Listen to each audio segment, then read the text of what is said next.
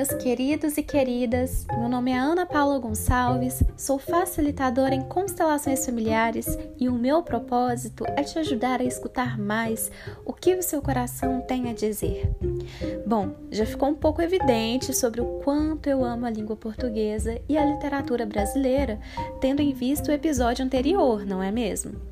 Hoje a nossa pauta será um verbo de ação: concordar uma palavra tão presente em nosso cotidiano. Se você precisa confirmar, registrar sua participação conforme os formatos exigidos por uma comunidade ou uma empresa, você imediatamente marca a opção Li e concordo com os termos. E será que você leu mesmo? Fica aí a reflexão.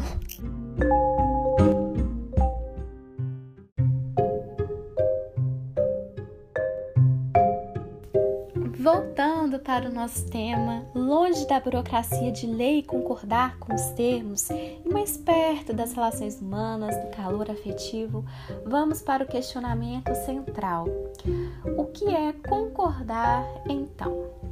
Aplicamos usualmente o sentido de estar de acordo. Porém, analisa-se que silabicamente e em latim as partes cum mais cordes formam o significado estar unido de coração. De maneira contrária, discordar é se afastar de coração. Observamos a relevância desse significado quando algum conflito é vivenciado. Quando alguém se apresenta tal como é e o outro o acusa e rejeita internamente o que lhe foi apresentado.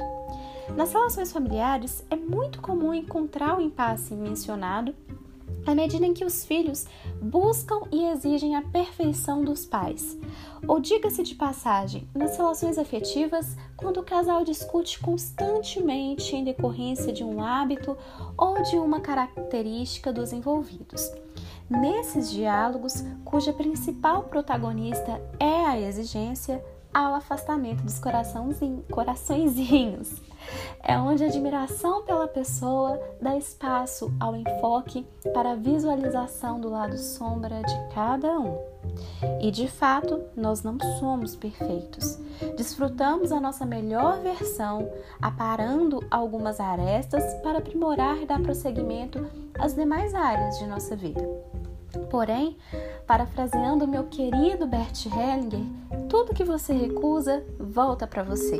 E ao mesmo tempo, se você visualiza e carrega apenas o lado sombra de alguém, essa pessoa se afasta e o relacionamento não flui, não tem continuidade. Houve um movimento interrompido entre o dar e o receber. Porém, perceba, quando se constrói um relacionamento, há consolidação de acordos também combinados feitos entre ambas partes que regem a relação para que ela se torne confortável, saudável e agradável a todos. O verbo concordar está intimamente associada ao ato de incluir ou excluir pessoas, pois muitas ações são respaldadas em condicionamentos excludentes. Por exemplo, se alguém manifesta um comportamento que me desagrada, eu reajo de uma forma que anula qualquer possibilidade de diálogo e principalmente de concordância. Isso não quer dizer que o afastamento físico seja desnecessário. Muitas situações, o distanciamento é recomendável para preservar a segurança física e integridade mental. Entretanto, quero apontar algo mais profundo nos sistemas de relacionamento: o sentimento que fica. É o sentir que conecta, que reconhece o pertencimento e que transforma a dor em lição, em aprendizado. É o sentimento que edifica a atitude em se colocar de acordo. Tudo é uma construção, concorda? Falando em transformar a dor em lição, no próximo episódio vamos conversar sobre essa postura, analisando na prática se isso é realmente possível de ser aplicado. Até lá!